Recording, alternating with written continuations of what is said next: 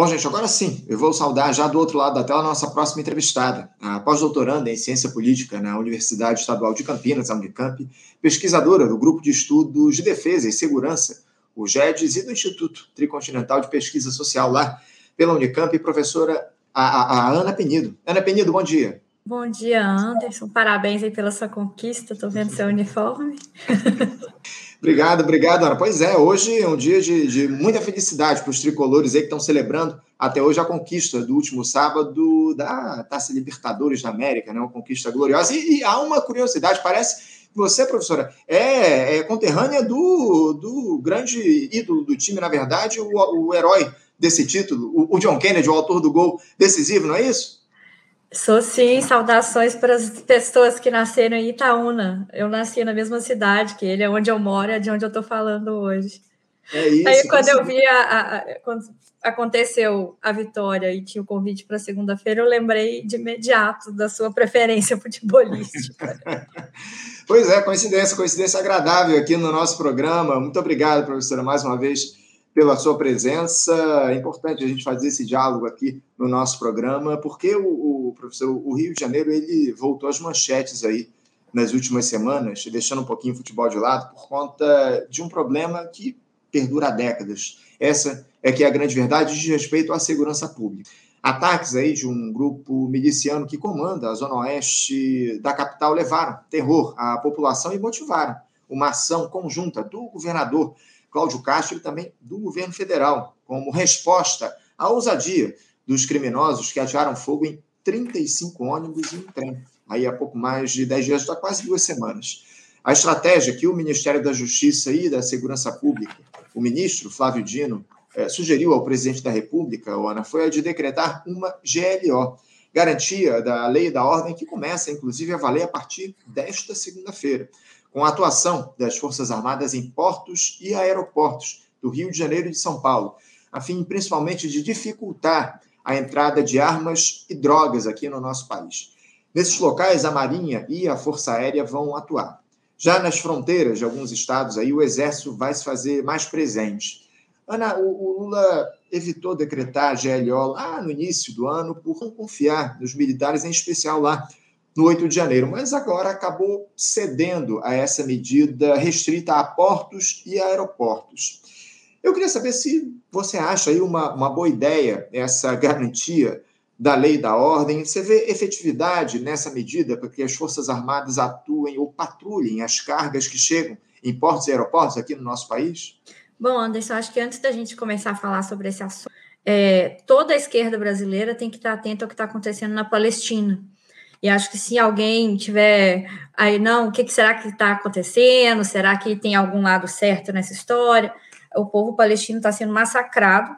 Isso não é uma guerra, as pessoas estão realmente sendo massacradas. Eu acho que o mínimo que a gente tem que fazer é manter isso todo o tempo na nossa mente, no sentido mesmo de uma, de uma mobilização, solidariedade, para que o restante do mundo se engaje nesse conflito se o restante do mundo não se engajar, a gente vai ver de fato um genocídio completo de uma população. E isso não é uma coisa secundária, assim, é uma coisa muito. Eu estou muito sensibilizada com isso já há muitos dias, e imagino que muita gente também. Então, acho que começo pensando por aí, porque o problema da violência faz parte também desse, desse contexto global de, de, o que, que significa as ameaças que o capitalismo coloca para todos nós. É, é, um tema que a gente tem tratado, inclusive, quase que diariamente aqui Sim. no nosso programa. A gente vai, vai dialogar com figuras que tratam dessa questão aqui, da questão internacional, especialmente desse conflito e desse morticínio que a gente observa lá no Oriente Médio, esse verdadeiro apartheid que os palestinos sofrem já há décadas lá por parte dos, do Estado de Israel. Obrigado, importantíssima a sua lembrança aqui no nosso programa, mas eu também queria ouvir a sua opinião a respeito dessa questão aí relativa aos militares, a possibilidade aí da GLO ser uma alternativa para resolver o problema da segurança pública, ou pelo menos auxiliar no combate ao, ao crime organizado aqui no nosso país, professor. Sim, pois é. Agora a gente, de fato, a sua questão. Aí primeiro vou falar só sobre o dia 8 e aí uhum. eu trago para hoje. Eu não acho que o Lula não decretou a GLO no dia 8 porque ele não tinha confiança nos militares. Eu acho que ele, inclusive, tinha poder para isso e tinha apoio nas diversas, no, no judiciário, no legislativo, se ele quisesse fazer isso. Eu acho que ele fez uma leitura política correta e acertada de não colocar os militares como protagonistas para resolver um problema que eles foram participantes do processo de criação. Então, acho que a principal. Eu, digo isso porque assim que, que, que, ele não decretou, muita gente falou assim: não, ele não decretou porque ele tem medo de que eles não cumpram. E eu não acho que essa foi a, a, a questão principal que ele levou em consideração. Para mim, a principal questão foi não passar essa mensagem. Vocês fazem parte da solução do problema, porque o acampamento estava na porta do quartel. Então, não tinha muito como, como colocar eles nesse processo. Então, só porque eu concordo com o que o Lula fez no dia 8, eu achei que a postura dele no dia 8 foi muito acertada. E eu não concordo com o que a gente vai fazer agora. E aí não é nenhuma questão do Lula, nem. Porque é isso, todos os governos, a direita e a esquerda, vêm usando as GLOs enquanto uma ferramenta para resolver problemas de segurança pública, principalmente problemas relacionados à questão, à questão do tráfico de drogas, que gera toda uma cadeia assim, de violências. Acho que a população do Rio de Janeiro sofre com isso muito forte, porque eu, eu até brinco com os meus colegas de São Paulo, assim, não, é, não era motivo para piada, mas o que, que aconteceu em São Paulo? Lá o capitalismo avançou tanto que existe um monopólio. Então, o PCC controla todo o processo de distribuição de drogas no, no Estado. No Rio de Janeiro não existe monopólio, ainda está na fase do capitalismo concorrencial, literalmente. E aí, os diferentes segmentos estão brigando por esse, por esse controle, por essa venda. E aí as GLOs, elas foram usadas por governos, como eu disse, a esquerda e a direita, para tentar resolver um problema que de fundo é comercial. É um problema que só se resolve na economia e na política de saúde. Não é um problema militar assim em nenhum, em nenhum sentido, em nenhuma circunstância. A violência ela só é a expressão desse problema anterior. E prova de que as GLOs não resolvem é porque o Rio de Janeiro já passou por várias delas. Se a gente for fazer um balanço financeiro mesmo, assim, de como elas foram usadas muitas vezes, elas funcionam muito bem na retórica. Porque aí qual que está o perigo? A gente tem uma falsa ideia, a gente, população brasileira de forma geral, né? E não estou nem falando. Vou espirrar. Desculpa, Anderson. Saúde, saúde. Obrigada. Eu, eu, minha gatinha está aqui perto, soltou o peito. Qual é o nome Mas, dela? Qual é o nome dela? Capitu.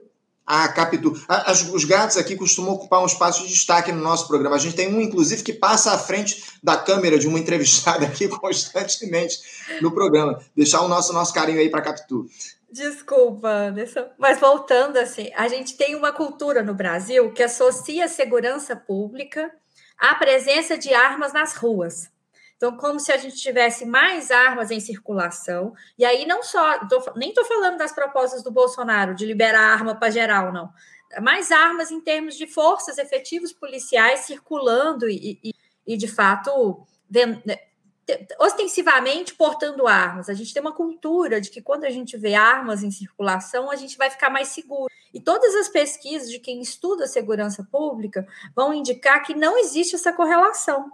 Os grandes problemas, eles têm fundamentos que se resolvem muito mais na área de inteligência, na área de, de fato, você conseguir levantar e punir crimes que são muito mais sérios, que no caso os crimes contra a vida são muito mais importantes, no meu ponto de vista, do que os crimes contra o patrimônio, por exemplo. Mas a gente tem essa cultura, né? Armas em circulação vão dar essa falsa sensação de segurança.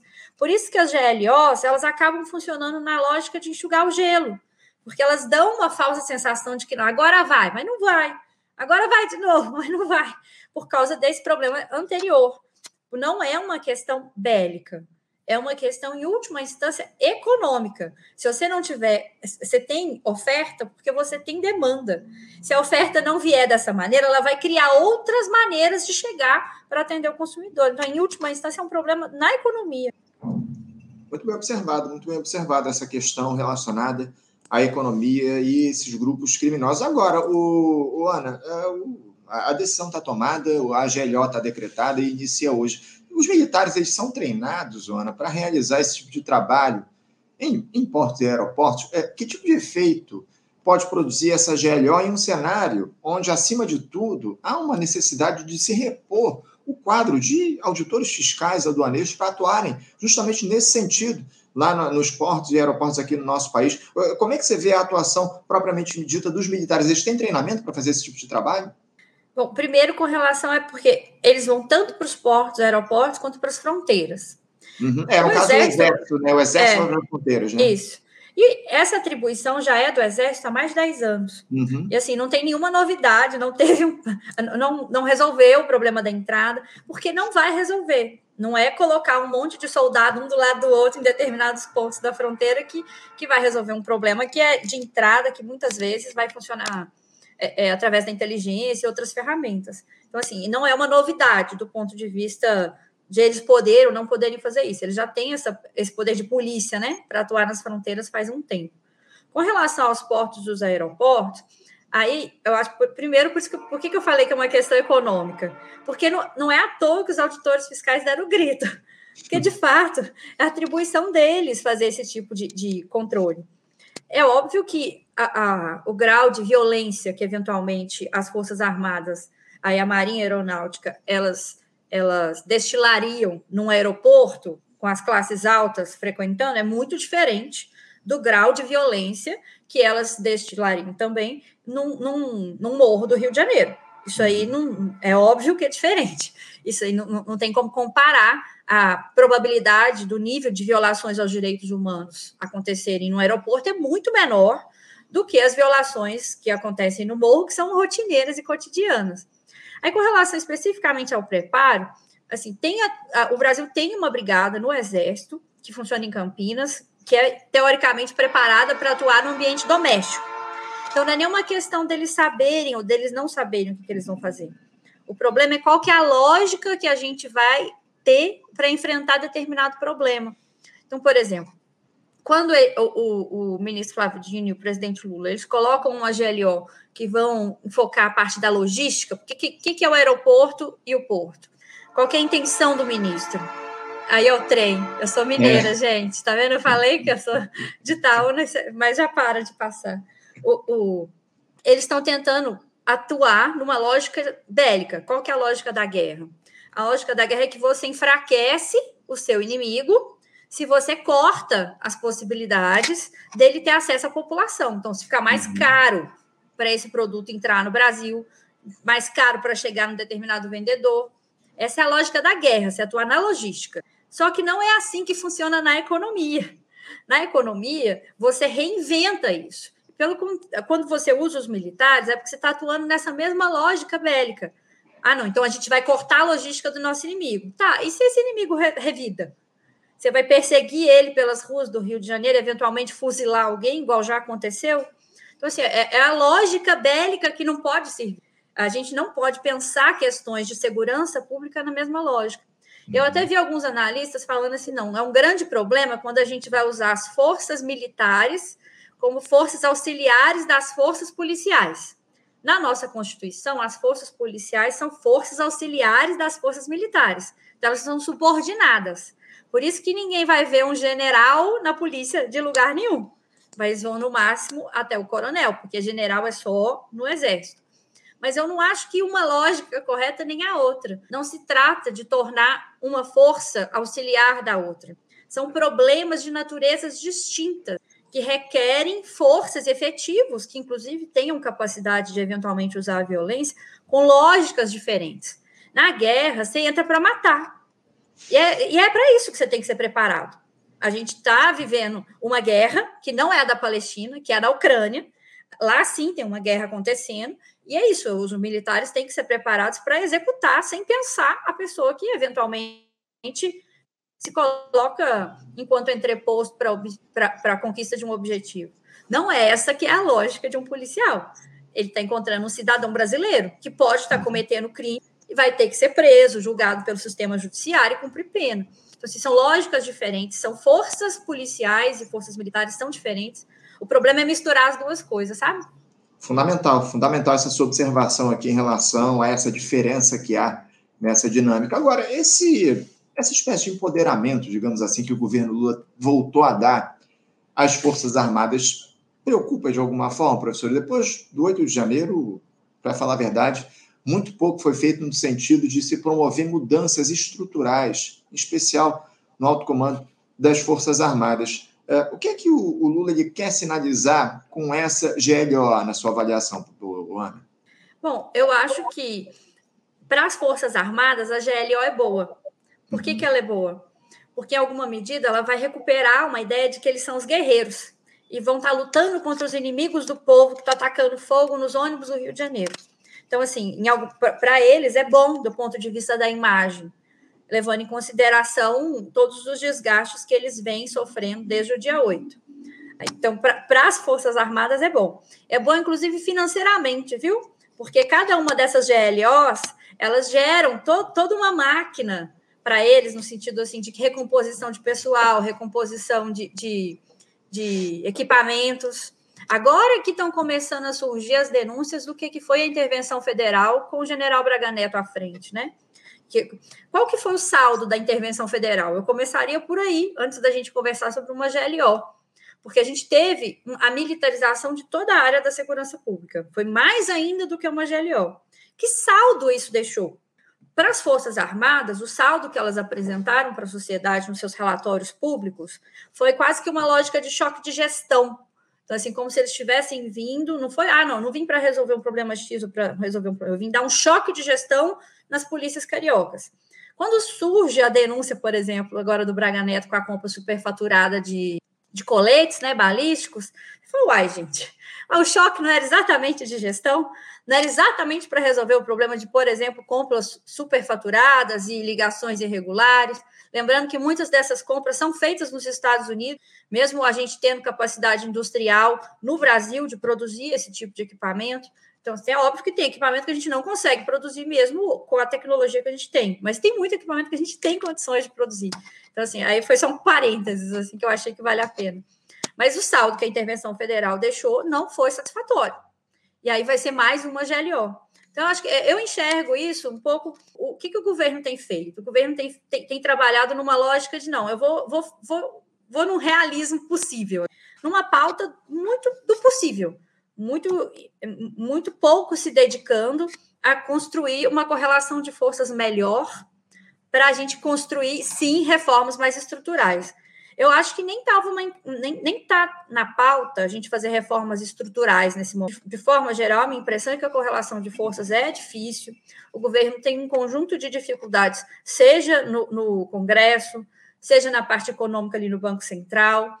O governo tem dificuldades na sociedade, porque as pesquisas de opinião pública, o governo, o Lula ganhou de beiradinha numa aliança de composição ampla. Então, assim, a gente conversa com as pessoas e existe ainda um bolsonarismo muito forte no meio mesmo, assim, do ponto de vista de, de como pensar o Brasil, como pensar os problemas. Então, assim, a correlação de forças não é positiva para reformas muito estruturais. Só que a grande, o grande desafio que eu acho que o governo tem é tá, dada essa correlação de forças, o que, que dá para eu fazer? Aí o realismo pragmático do governo, sim, mas que me proporcione a possibilidade de construir uma melhor correlação de forças para lutas mais estruturais no futuro. E aí, nesse sentido, eu acho que o governo tem pecado, porque fica só na lógica do que dá para fazer. Porque na lógica do que dá para fazer faz sentido, porque as Forças Armadas estão infiltradas de cima a baixo. Aí, o que, que aí eu estou aqui falando que precisa de quê? De inteligência para a gente resolver o nosso problema com relação ao tráfico de drogas, ou mesmo outros problemas mais sérios, né? Gente, inteligência financeira, viu? Inclusive, não só inteligência no sentido da ABIN, mas tem um conjunto de, de, de países, a, Boli, a, a Colômbia, por exemplo, o foco da Colômbia hoje na questão do narcotráfico é follow the money, né? Siga o dinheiro. Então, vamos, vamos usar mecanismos de inteligência financeira para rastrear isso, porque a gente acaba tendo acesso nas GLOs, inclusive, você vai ter acesso ao varejista, a quem vende, né? Ali na ponta da linha. Então, essa lógica de investir em inteligência, beleza, estou aqui falando sobre isso, só que acabou de, na semana passada, sair as denúncias de que a BIM foi utilizada com finalidades políticas. Aí a PF, a Polícia Federal, passou a ser instrumento da segurança para tudo, né? A, a, a, Polícia Federal não tem efetivo para isso, não tem mandato para isso, não é função dela também. E grandes questões para resolver, como, por exemplo, a construção de uma, de uma Guarda Nacional, de uma Força Nacional Permanente, ou mesmo de grupos de fronteira, todas essas questões precisam de uma discussão muito mais ampla, que é criar uma nova força, vai para além de, de ah, um puxadinho. Então, eu entendo a GLO nessa mesma lógica. Assim, é bom para os militares, então para a gente é ruim, porque ajuda eles a resgatar a imagem deles no momento em que eles precisam ser julgados e punidos pelo que eles cobertaram no dia 8. Mantém eles nessa lógica da segurança pública, do inimigo interno, da segurança pública no inimigo interno, no momento em que o mundo mostra que a gente precisa de política de defesa, que a guerra na Ucrânia é um aspecto disso, o massacre na Palestina é outro aspecto disso, a, a, o, as insurreições no Níger e ali no, no deserto, ali no, na faixa do Sahel, são outros exemplos de como a gente está num momento global de disputa de hegemonia entre a China e os Estados Unidos, que a gente precisa de política de defesa, porque em algum momento vai bater na nossa porta. Então, assim, a, acho que para a gente, enquanto defesa, para coisas que não sejam só de propaganda, né? Que sejam de fato para resolver os problemas, é muito negativo. Você citou essa questão uh, da disputa que surgiu, das disputas que surgiram dentro da ABIN e da Polícia Federal, enfim, a partir dessa ação da PF, uh, cerca de 10 dias atrás, em relação à, à intervenção aí, na verdade, a tentativa de, da ABIN de perseguir figuras ligadas ao bolsonarismo. A gente fez esse, essa discussão muito aprofundada aqui no programa na última sexta-feira, a respeito desse tema com três especialistas na questão da segurança pública, o professor José Cláudio Souza Alves, o Orlando Zaconi, delegado de Polícia Civil aqui do Rio de Janeiro, e o, o João Batista Damasceno, é, é, desembargador do TJRJ, enfim. A gente fez um debate, eu recomendo muito aos nossos espectadores que assistam, que recuperem esse debate que a gente fez aqui no meio do feriadão para tratar dessa questão da segurança pública. É, agora, o, o, Ana, eu queria tratar de uma outra questão que diz respeito a, a algo que a gente ainda não tratou, mas também diz é, que está ligado à questão das Forças Armadas. Essa, esse desaparecimento né, que se deu de armas, né, essa, essa é, enfim, é, é, fica até difícil qualificar o, o, que se trata dessa questão. Essas armas aí que sumiram lá do arsenal de guerra é, do Exército, lá em Barueri, em São Paulo, 21 armas de grosso calibre, armas que derrubam helicópteros, né? as .50, as 762, 21 armas sumiram, 19 é, delas foram encontradas. Enfim, como é que você é, avalia essa, essa, esse episódio, especialmente essa GLO, em um cenário onde há uma quadra de desconfiança em relação aos militares, não só pelo 8 de janeiro, mas especialmente por conta desse sumiço das armas lá do arsenal de guerra do Exército lá em Barueri. Como é que você vê essa, esse episódio do desaparecimento das armas? Primeiro eu vou te dar uma resposta superficial, aí depois eu te dou a que eu acho que é mais complexa, que eu não tenho resposta. A mais superficial é a probabilidade assim, de alguém encomendou essas armas, a, a, a um, mais de um militar certamente se comprometeu com essa venda, fez um processo de extravio, deixou claro para a gente a fragilidade do sistema de controle, porque não é um, não é um, um, sorvete que você rouba no supermercado, né? Essas armas são da nossa altura, são pesadas, então não é uma coisa simples de, de retirar e transportar para um outro lugar. Então, o sumiço dá muitas lições. E a forma como elas foram reencontradas também oferece um conjunto de outras lições. É isso, elas não reaparecem, ninguém rouba esse tipo de arma se não foi encomendado anteriormente. Você já rouba para vender para uma pessoa específica que encomendou você dificilmente é, é, não, não, é isso, você não vai para um mercado aleatório para oferecer produtos desse tipo. E é interessante que provavelmente foi emitido um, um, comunicado que circulou, provavelmente no mundo do crime, que ou essas armas aparecem ou vai dar ruim. E aí elas apareceram, apareceram como apareceram, né? Essas duas aí provavelmente elas foram canibalizadas para poder retirar peças, mas não, não, essas duas que ainda não a gente ainda não tem notícia, eu acho, mesmo se não aparecer, eu acho que, que provavelmente essa é uma das possibilidades. Retirada de peças, já que eram, a, a maioria, a informação que a gente tem é que elas tinham avarias sérias, né? As armas que foram desviadas. Mas o reaparecimento delas nas condições, nas circunstâncias em que foram, diz muito. Também dessa, dessa, desse, desse canal de comunicação, né? Desses canais de comunicação informais que existem também entre as Forças Armadas e o mundo do crime. Então, essa é a minha resposta superficial.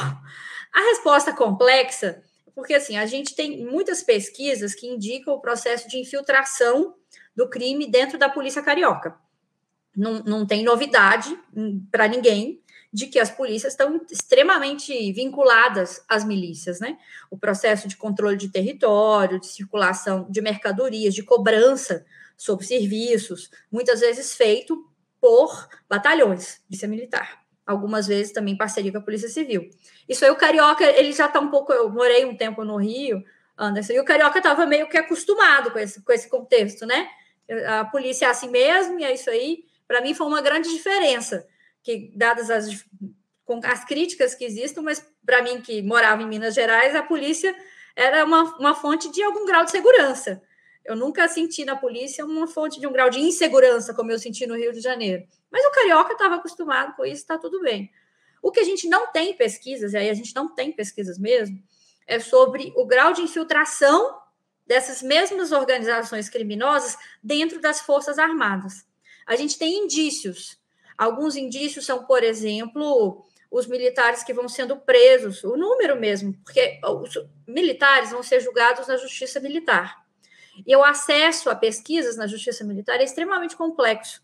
A gente consegue fazer algumas pesquisas que são antigas, por exemplo, da época da ditadura, tem saído muita coisa muito interessante do ponto de vista do áudio. Saíram livros, inclusive, discutindo. O professor Carlos Fico fez um livro bem interessante aí do Rio. Mas é isso, são daquele período histórico. Pesquisas contemporâneas, por exemplo, por que, que os militares estão sendo presos? O tráfico de drogas é uma dessas motivações? Qual a patente desses militares que estão sendo presos? Ah, já chegou até a camada aqui de cima ou ainda está aqui no meio? E é muito difícil fazer esse tipo de pesquisa. Você há de convir comigo que não é, não é uma coisa simples de fazer. Então, essa para mim é o problema, por isso que eu falei que tem um problema que está aqui por baixo, que é difícil de saber, que é até que ponto, porque as milícias, aí eu estou falando muito, mas eu, é porque eu quero concluir com isso. Na época que assassinaram a Marielle, aí no Rio, a gente, a, a gente e aí, o que, que aconteceu? Muita gente falava assim: ah, não, mas as milícias atuaram mesmo durante a intervenção federal. Então, elas enfrentaram o predomínio do exército que estava no comando da intervenção federal. A gente falava: não, peraí, vamos entender isso aí direito. Porque é muito, é, é, a gente hoje não consegue identificar com clareza se as milícias elas atuam, elas atuam de maneira independente desse poder militar ou se elas atuam, em alguma medida, numa lógica do que foi durante a ditadura os esquadrões da morte, uhum. na lógica do que é uma força paramilitar, uma galera que é armada e que faz um serviço feio, um serviço sujo, que as forças formais oficiais não querem fazer, mas que, que é um serviço que também é igualmente útil para o Estado, do ponto de vista do controle da ordem interna, de mando domesticado. Porque é, é, isso são hipóteses, né? A gente tem algumas coisas que a gente consegue já levantar, as últimas pesquisas que, que existiram sobre justiça militar indicam, sim, o crescimento do número desse tipo de crime sendo sendo julgado. E aí eu digo ah, armas, mas assim, armas, drogas, né? Outras ferramentas você tem a possibilidade de, de utilizar as forças armadas para cometer esse tipo de crime, crimes graves e crimes sérios. Que você eventualmente é facilitado esse processo porque você vai para o judiciário militar. Então, assim, esse, é, eu não, não tenho, por isso que eu te falei que eu não tenho resposta. Uhum. Nesse caso, a, a minha hipótese diz muito mais para uma tolerância, né, uma convivência dessas forças armadas com, com, essas, com essas forças paramilitares, né, que elas acabam tendo um pouco essa característica, do que de fato com o enfrentamento. E aí a GLO só mantém as coisas no lugar, né? Tipo, olha, você está exagerando aqui, deu Chama, chama muita atenção, o, o, Ana, é, o fato de que a Justiça Militar ela acabou negando um pedido de prisão preventiva dos militares suspeitos aí do furto dessas armas. Eu tenho lá minhas dúvidas em relação às investigações em torno desse episódio, porque as suspeitas elas estão voltadas aí a figuras de baixa patente, né? Seis militares aí estão sob suspeita de terem desviado, digamos assim, essas armas. O fato é que a gente já tem dois meses do sumiço dessas metralhadoras e nada de mais efetivo foi feito em torno dessa questão. Muitas questões aí, muitos temas que a gente precisa, muitas perguntas precisam ser respondidas aí, e eu acho difícil que as Forças Armadas, especialmente a Justiça Militar, traga respostas aí para esses questionamentos. Enfim, vamos continuar acompanhando todo esse processo. Eu quero agradecer muito, professor, a sua participação conosco aqui no nosso programa. Muito obrigado por você fazer esse diálogo aqui com a gente no nosso Faixa Livre. Agradeço e desejo uma ótima semana de trabalho, deixando aqui o meu abraço. Eu que agradeço o convite, a gente volta em outras ocasiões. Parabéns para você de novo, Anderson, pela vitória. Obrigado, Ana. Um abraço forte para você. Até a próxima. Até mais.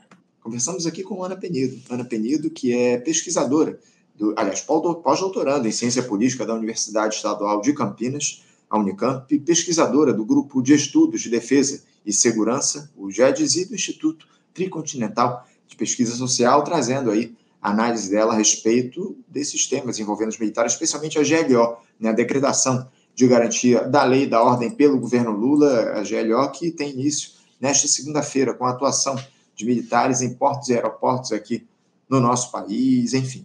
Importante tema que a gente trouxe aqui para o diálogo, para o debate nesta segunda-feira com a professora, com a Ana Penido. Você, ouvinte do Faixa Livre, pode ajudar a mantê-lo no ar. Faça sua contribuição diretamente na conta do Banco Itaú, agência 6157, conta corrente 99360, dígito 8. Esta conta encontra-se em nome do Sindicato dos Professores do Município do Rio de Janeiro e região, o Simpro Rio, uma das nossas entidades patrocinadoras, mas seus recursos são destinados exclusivamente para o financiamento do nosso programa.